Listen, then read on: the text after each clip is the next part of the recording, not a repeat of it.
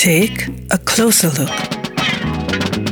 Musiker, Bands und Künstler im Portrait auf 98.3 Superfly. Es war einmal Hip-Hop an der Ostküste der USA und nur dort.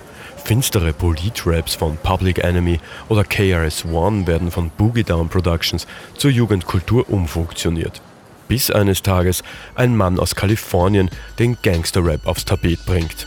One, two three into the four. Snoop Doggy Dogg and Dr. Dre is at the door, ready to make an entrance. So back on up. Before I have to pull the strap out the cut. Give me the microphone first. Andrew Romel Young wird am 18. Februar 1965 in Compton, Kalifornien geboren. Als Dr. Dre wird er in die Musikgeschichte eingehen. Moment, ist er ja schon. Er wächst bei seiner Mutter auf und verbringt die Tage damit, Musik zu machen. Neben Sport die einzige Möglichkeit für Jugendliche aus Compton herauszukommen. Dre rappt zwar simpel, aber mit einer guten Technik. Mit 17 Jahren tritt er mit seiner World Class Wrecking Crew auf. Aus André wird Dre.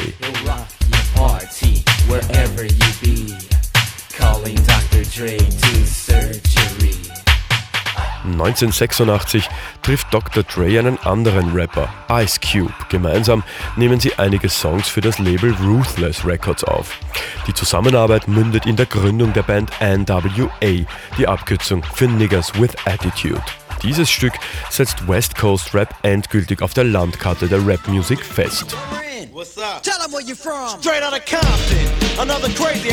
Straight Outta Compton wird zum Hit, dennoch verlässt Dre die Band 1992 und gründet zusammen mit Marion Knight sein eigenes Label Death Row Records.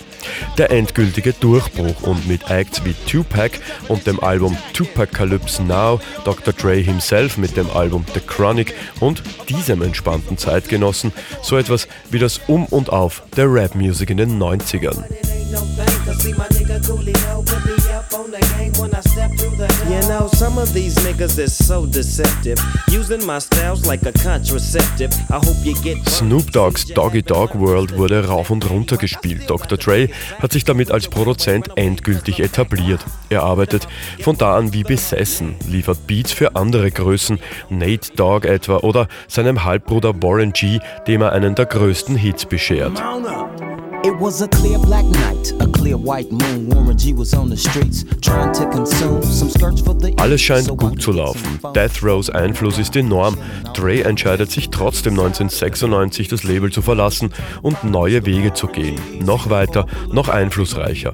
Aftermath Entertainment wird zu einem der wichtigsten Labels der Musikindustrie. Künstler wie Eminem oder 50 Cent werden von ihrem Protégé Dr. Dre in die Charts katapultiert. Mittlerweile verdient Dr. Dre Dre aber nicht nur mit Musik sein Geld, sondern auch zum Beispiel mit seinen Beats by Dre Kopfhörern. Und das nicht schlecht. Er zählt zu den bestverdienenden Musikern überhaupt, auf jeden Fall zum wohlhabendsten Rap-Musiker. Will man der Forbes-Liste trauen. Gestern feierte Dr. Dre übrigens seinen 50. Geburtstag. Alles Gute. Gerald Trafnicek, 98.3 Superfly.